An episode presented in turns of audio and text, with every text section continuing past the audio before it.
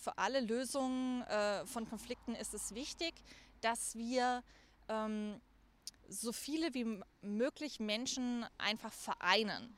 Und da müssen wir eigentlich schauen, dass alle, die mitmachen wollen, die in, mit in die richtige Richtung wollen, mitmachen können. Und wir müssen so viel wie möglich äh, ein Narrative haben, die nicht sagen, die einen und die anderen, sondern so viel wie möglich müssen wir sagen, was können wir alle zusammen für die Zukunft tun. Das heißt, ähm, ohne Zusammenarbeit wird es nicht gehen. Carola Rakete ist eine politische Aktivistin aus Deutschland.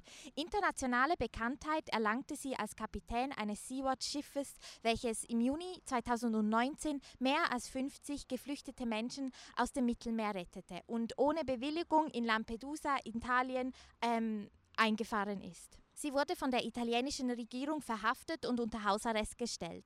2021 wurde das Verfahren gegen sie aber schlussendlich eingestellt. Äh, herzlich willkommen in der Schweiz und natürlich herzlich willkommen in Thun.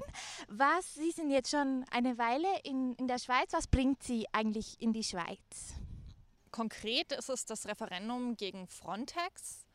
Äh, vor zwei Jahren habe ich zusammen mit Freunden ein Netzwerk gegen Frontex gegründet. Ich hätte auch nicht gedacht, dass ich jemals an diesen Punkt komme, weil vor ein paar Jahren wusste ich eigentlich gar nicht, was Frontex ist, was Frontex macht. Und mittlerweile häufen sich die Skandale dieser Grenzschutzagentur so sehr, dass wir ein internationales Netzwerk gegründet haben, das es in ganz Europa gibt. Auch in einigen nordafrikanischen Staaten haben wir Gruppen, die sich angeschlossen haben. Und das Bündnis No Frontex ist Teil davon. Und deswegen bin ich jetzt auch hier, um ja, bezüglich des, des Referendums einfach die Möglichkeit zu nutzen, dass Leute sich über Frontex informieren und versuchen, diesen Menschenrechtsverletzungen äh, einen Stopp zu geben. Wie sieht Ihre Tour im Moment in der Schweiz aus? Was machen Sie in der Schweiz?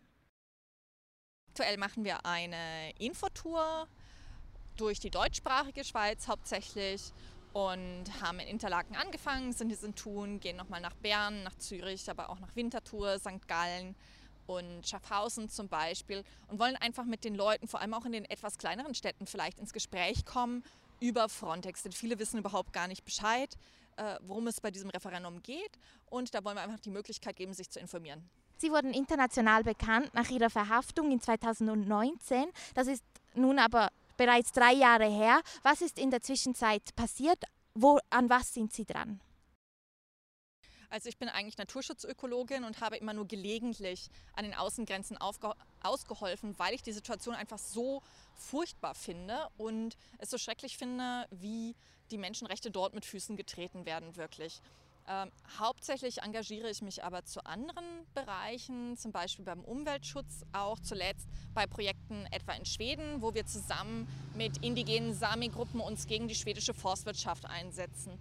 Also ich bin an sehr unterschiedlichen Themen, aber hauptsächlich am Thema Ökologie. Ähm, Sie haben es bereits angesprochen, am 15. Mai äh, stimmt die Schweizer Stimmbevölkerung über Frontex ab. Ähm, eine einzigartige Möglichkeit natürlich. Äh, und worum es geht hier ist einfach für unsere Zuschauenden, die Europäische Union baut die Europäische Grenz- und Küstenwache aus. Die Schweiz muss sich als Mitglied des Schengen-Raums zukünftig mit einem höheren Beitrag beteiligen. Vorher waren es 24 Millionen, nun sollen es 61 Millionen werden. Ganz grundsätzlich, was bedeutet der Ausbau von Frontex für Europa, die Schweiz, aber vor allem für Menschen auf der Flucht? Mhm.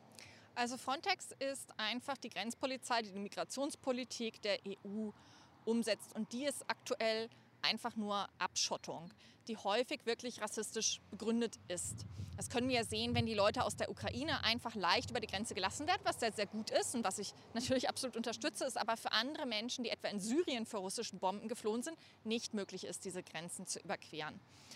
Was ein Problem ist bei Frontex ist, wie massiv das Budget seit 2005 von wenigen Millionen bis dann zu 1,2 Milliarden 2027 erhöht werden soll, also insgesamt. Und da ist das Problem, dass sehr viel Einfluss von Militärindustrie und Rüstungsindustrie auf, Lobby, auf äh, Frontex gibt, auf Lobbyebene. Und dass die Grenzpolizei insgesamt immer mehr und mehr militarisiert wird.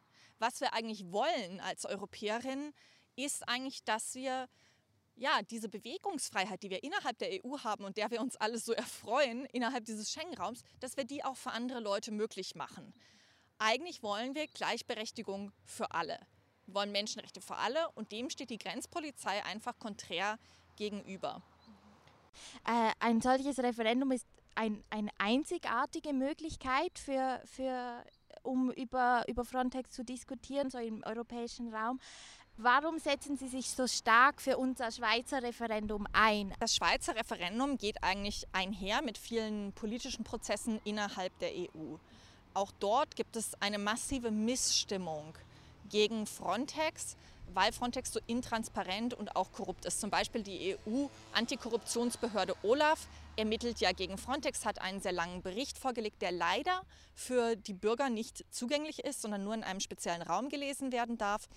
Und dort steht aber drin, dass es Anschuldigungen geben, die drei höchsten ähm, Beamten von Frontex gibt.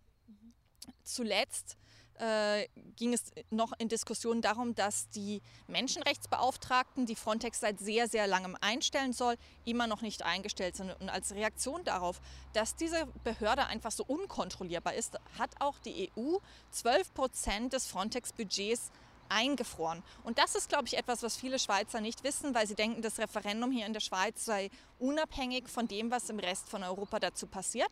Aber tatsächlich reiht es sich ein in verschiedene Initiativen und auch auf den Ärger letztlich der EU mit ihrer eigenen Behörde, die sich der Kontrolle bisher vollkommen. Sie haben es bereits erwähnt, vor zwei Jahren haben Sie das Netzwerk Abolish Frontex gegründet. Was genau ist Abolish Frontex? Das Netzwerk ist äh, mitgliederbasiert, das heißt, es gibt mittlerweile 115 Gruppen in ganz Europa und auch in Nordafrika, die sich anschließen und die sich eine andere äh, Migrationspolitik und Bewegungsfreiheit wünschen. Das heißt, Frontex wird praktisch als die Speerspitze dieser Abschottungspolitik gesehen, die eben das umsetzt. Aber es geht auch äh, von Gruppen, die sich gegen Deportation einsetzen, zum Beispiel über Gruppen, die sich gegen äh, Rüstungsindustrie und Waffenhandel einsetzen, zu den Gruppen, die zum Beispiel direkte Soforthilfe an der Grenze machen, wie etwa in Polen zum Beispiel oder auch auf dem Mittelmeer. Es sind sehr unterschiedliche Gruppen dabei,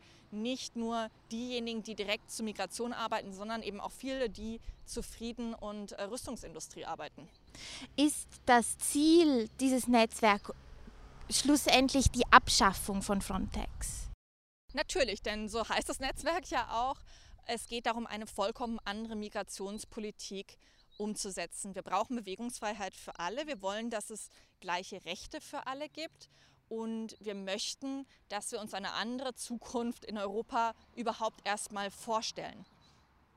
Diese Abstimmungen fordern unsere Parteien heraus, denn alle oder die meisten sind sich einig. Die Schutz der Menschenrechte muss an der Grenze gewährleistet sein. Die einen, zum Beispiel gerade unsere Europa, europafreundlichen liberalen Parteien, verstehen in der zusätzlichen Finanzierung die logische Maßnahme. Sie überzeugt dieses Argument offensichtlich nicht. Warum? Die Schweiz zum Beispiel ist ja seit 2009 Teil von Frontex und bezahlt mit dort hinein. Und weder die Schweiz noch irgendwelche anderen Staaten haben es bisher geschafft, Frontex zu kontrollieren wirklich und dazu zu bringen, dass die Menschenrechte dort eingehalten werden. Das heißt, es ist nicht davon auszugehen, dass wir mit einem weiter so plötzlich irgendwie die Kontrolle über diese Agentur erlangen. Das heißt, wir müssen irgendetwas anderes machen als das, was wir bisher gemacht haben. Wir müssen politisch kreativ sein und Möglichkeiten schaffen, endlich Kontrolle über diese Agentur zu erlangen. Und das geht eigentlich nur, wenn wir zum Beispiel etwas machen wie jetzt in der Schweiz, wenn eines ein Nein gäbe, dann hätte man neuen Verhandlungsspielraum mit der EU, um zu sagen, wir können der Budgeterhöhung zustimmen, aber nur, wenn dann die Menschenrechte wirklich eingehalten, wenn dann wirklich die Menschenrechtsbeobachter eingehalten werden und so weiter.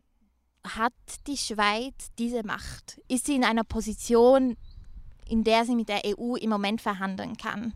Weil viele sagen nein. Klar, es ist nicht zu leugnen, dass es Schwierigkeiten zwischen der Schweiz und der EU gibt. Auf der anderen Seite hätte es einen hohen symbolischen Wert, wenn die Schweiz hier Nein stimmt. Wie gesagt, es reiht sich ein in andere Kritik auch innerhalb der EU, die es an Frontex schon gibt.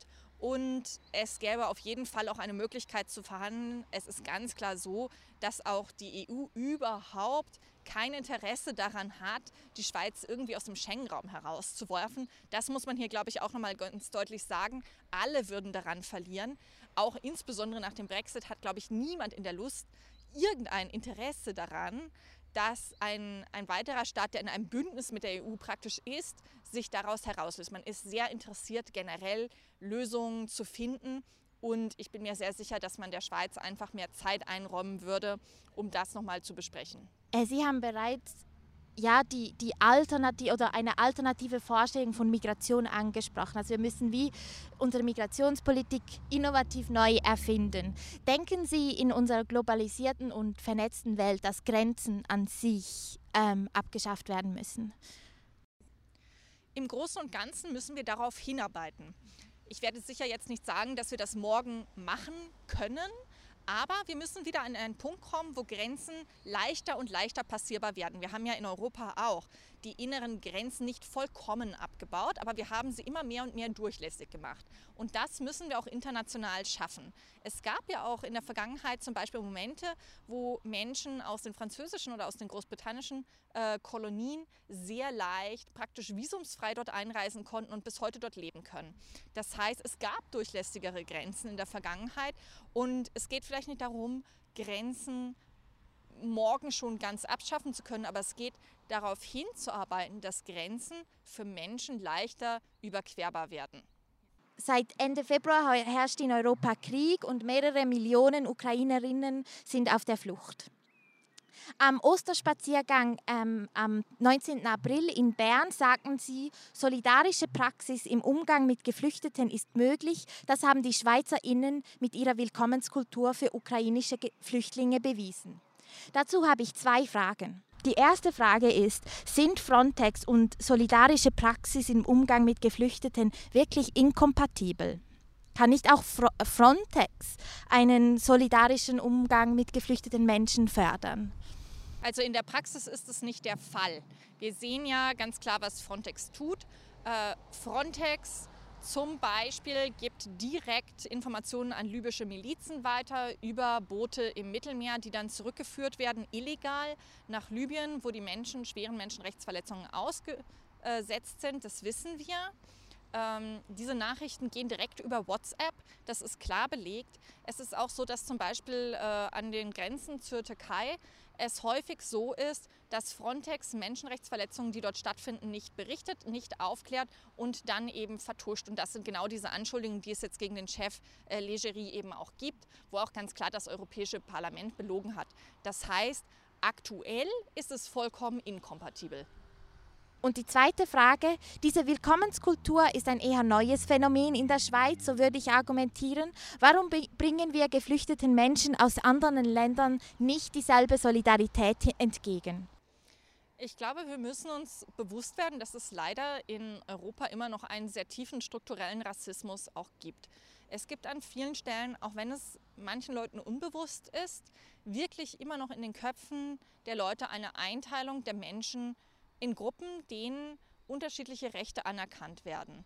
Es gibt immer noch viele, viele Vorurteile gegenüber schwarzen Menschen. Es werden natürlich auch in den letzten 20 Jahren vermehrt Ängste äh, gegen Muslime geschürt. Und natürlich auch von rechten Parteien wird dort Brandstifterei betrieben. Leider bekommen diese auch in den Medien einfach viel zu viel Aufmerksamkeit weil man natürlich in die Medien hineinkommt, wenn man polarisiert, wenn man Skandale hervorbringt. Und ich glaube, dem äh, müssen wir als Gesamtgesellschaft etwas entgegensetzen. Wir müssen uns überlegen, wo wollen wir hinkommen als Europäerin, wer wollen wir sein. Ich glaube, alle in der Schweiz würden eigentlich unterschreiben, wir wollen Gleichberechtigung, wir wollen Gerechtigkeit, wir wollen Chancengleichheit und das muss eben nicht nur für die Leute in der Schweiz gelten oder in Europa, das muss irgendwann für alle möglich sein und das ist das klare Ziel, da wollen wir hin und da müssen wir schauen, wie wir das gestalten. Was, was für mich halt zu einer Frage wird in diesem ganzen Diskurs, ist das Problem dann wirklich die Organisation Frontex oder sind es grundsätzlich unsere Einstellungen, die europäischen Einstellungen gegenüber ähm, bestimmten Gruppen von geflüchteten Menschen? Also ich denke, es ist beides natürlich, denn äh, Frontex setzt einfach das um, was ja eigentlich die EU-Staaten dann und in dem Fall die Schweiz natürlich auch ja mitträgt. Und wir müssen uns bewusst sein, dass dieser ähm, die Probleme nicht nur an der Außengrenze existieren, sondern sie existieren praktisch im Inneren von jedem Land und werden nur an der Außengrenze dann besonders sichtbar. Das heißt, wenn wir antirassistische Arbeit machen, müssen wir sie überall machen, nicht nur an der Außengrenze. Das ist ganz klar. Aber das eine bedingt natürlich das andere. Das heißt, ähm, ohne ein ganz generelles Umdenken, ohne, eine andere, ohne andere Werte, äh, ohne eine andere Politik, kann es auch keine anderen ähm, ja, Möglichkeiten für Migration letztlich geben. Das heißt, das beide hängt natürlich ganz stark zusammen. Ja. Ähm, wir sind immer noch in einer, einer Pandemie. Wir haben eine, eine, einen Krieg in Europa. Wie gut, ist vielleicht eine etwas zynische Frage, aber wie gut ist der Zeitpunkt im Moment, um über Frontex abzustimmen, um über Frontex zu reden? Ich denke, viele Krisen sind miteinander verknüpft. Das ist sowieso ein Allgemeinplatz in dem Sinne. Es gibt, glaube ich, nie einen besonders guten Zeitpunkt und auch nie einen besonders konformen Zeitpunkt, wenn man über Gewalt sprechen möchte, wenn man über die Gewalt und Korruption von Behörden sprechen möchte, wenn man über den Einfluss von Rüstungsindustrie und Lobby sprechen möchte. Es wird einem immer gesagt werden, dass der Zeitpunkt nicht gut ist. Und doch ist es halt so, dass wir uns jeden Tag, und wir werden, glaube ich, in der Zukunft keinen Moment mehr haben, wo nicht irgendeine Krise auch stattfindet. Äh, die Klimakrise schreitet weiter voran zum Beispiel. Ähm, wir müssen diese Dinge einfach trotzdem tun. Denn es wird nie einen richtig guten Zeitpunkt dafür geben. Es, wir sind jetzt schon an einem Punkt, wo wir uns, glaube ich, in einem Zeitalter der Krisen befinden. Die Krisen werden nur noch mehr und wir müssen uns als Reaktion darauf eigentlich mehr und zu mehr Themen engagieren. Also wir müssen als Bewegung, glaube ich, wirklich in die Breite gehen und Leute organisieren, die bisher sich noch nicht sozial engagieren. Denn äh, wir sehen, im Moment sind die Bewegungen etwas in die Ecke gedrängt, die Zivilgesellschaft ist in die Ecke gedrängt und wir brauchen mehr Leute, die sich engagieren. Ohne die wird es nicht gehen. Sie haben den Klima, das Klima angesprochen, natürlich eine langfristige Krise, in der wir stecken. Ähm, wir sind auch aufgrund dieses Ukra Ukraine-Krieges, stehen wir auch an einem Punkt, wo wir unseren Energiekonsum und so weiter umdenken müssen. Eigentlich müssen wir das schon lange, aber es ist jetzt akut geworden. Kann der Klimaaktivismus, ähm, wiederum ein bisschen eine zynische Frage, kann der Klimaaktivismus von diesem Konflikt, von diesem Krieg nun profitieren, der so viel im Fragen aufwirft, was unsere zukünftige Energieversorgung angeht? Also ich denke nicht, dass man in dem Sinne profitieren kann, aber es erlaubt nochmal, das Ganze von einer anderen Sicht zu diskutieren. Und zwar muss es vor allem auch wirklich die Frage von Suffizienz aufmachen. Also wie viel Energie dürfen wir überhaupt verbrauchen und wenn wir sagen, äh, dass wir an unserer Energiepolitik nichts verändern könnten, dann ist es auch einfach sowieso schon immer falsch gewesen. Aber jetzt hätten wir wirklich die Chance mal über äh, Energiesparen zu reden, was sogar richtig viele Leute mittragen würden. Wir haben jetzt in, der, in Deutschland zum Beispiel das erste Mal, dass eine Mehrheit der Deutschen ein allgemeines Tempolimit ähm, befürworten würden, das gab es noch nie in Deutschland, weil es wirklich ein großer Brandherd, eine große Debatte, wenn das jemals aufkommt. Und da sind wir zum ersten Mal an einem Punkt, wo die Leute bereit sind, ähm, eine Einschränkung, eine Veränderung hinzunehmen, weil sie genau wissen, wofür das dann eben gut wäre. Und das sollte uns wirklich antreiben, zum einen technologische Verbesserungen schneller umzusetzen, das heißt mehr zu Erneuerbaren und so weiter hinzugehen. Aber die viel größere und wichtigere Debatte ist eigentlich die, dass die Wirtschaft nicht ewig weiter wachsen kann, sowieso schon. Wir kommen an Grenzen, planetare Grenzen und wir müssen wirklich über Einsparungen reden und was ist genug, wie viel brauchen wir eigentlich und wir müssen vor allem um oder über gerechte Verteilung reden. Denn Gerechtigkeit und soziale Ungerechtigkeit ist ja auch die Ursache der Klimakrise wiederum. Das heißt, alles, was wir vorschlagen, muss eigentlich dazu beitragen, dass wir mehr gerechte Verteilung innerhalb unserer Gesellschaft haben. Also sparen müssen im Prinzip die, ganz klar, die am meisten haben. Einen anderen Weg gibt es nicht.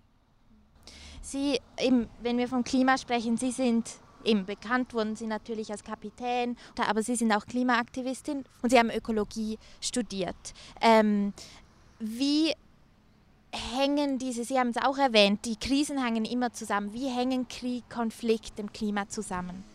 Also das ist äh, im Konkreten eine Frage, die sich nicht ganz leicht beantworten lässt, weil auch diejenigen, die zu Migration und Klima forschen, sagen, dass es sehr komplex ist. Aber grundsätzlich ist es so, dass natürlich viel mehr Menschen zur Flucht gezwungen werden, je weiter die Klimakrise fortschreitet.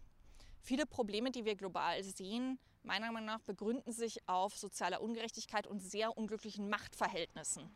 Das heißt, diejenigen, die betroffen sind, haben selten die Macht, bei den Auslösern etwas zu verändern.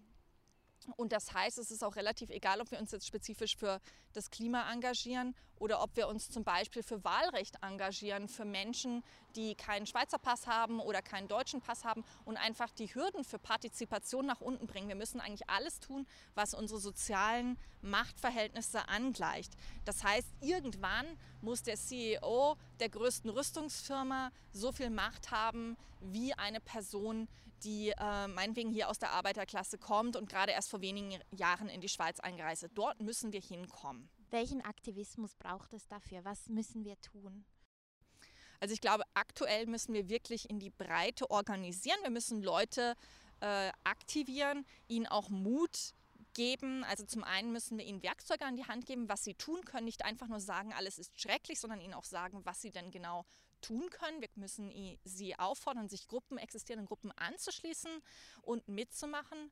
Und wir müssen auch viel mehr Leute ansprechen, die noch nicht aktiviert sind, die zwar vielleicht äh, sich Sorgen machen, aber noch nicht engagiert sind und ihnen helfen äh, und sie dabei unterstützen. Und das ist eine wichtige Aufgabe. Wir brauchen mehr Menschen.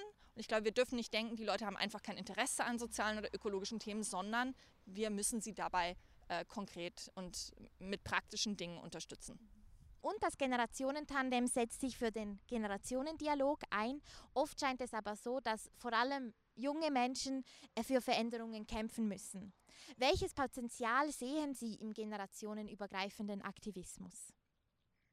Und welche Wünsche oder welche Rolle hat eine Organisation wie und das Generationentandem in diesen Spannungsfeldern?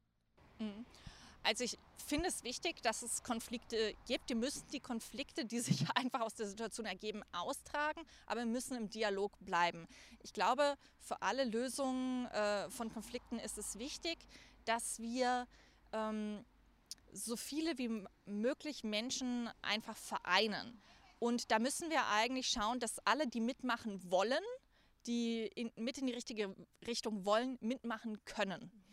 Und wir müssen so viel wie möglich äh, ein Narrative haben, die nicht sagen, die einen und die anderen, sondern so viel wie möglich müssen wir sagen, was können wir alle zusammen für die Zukunft tun. Das heißt, ähm, ohne Zusammenarbeit wird es nicht gehen.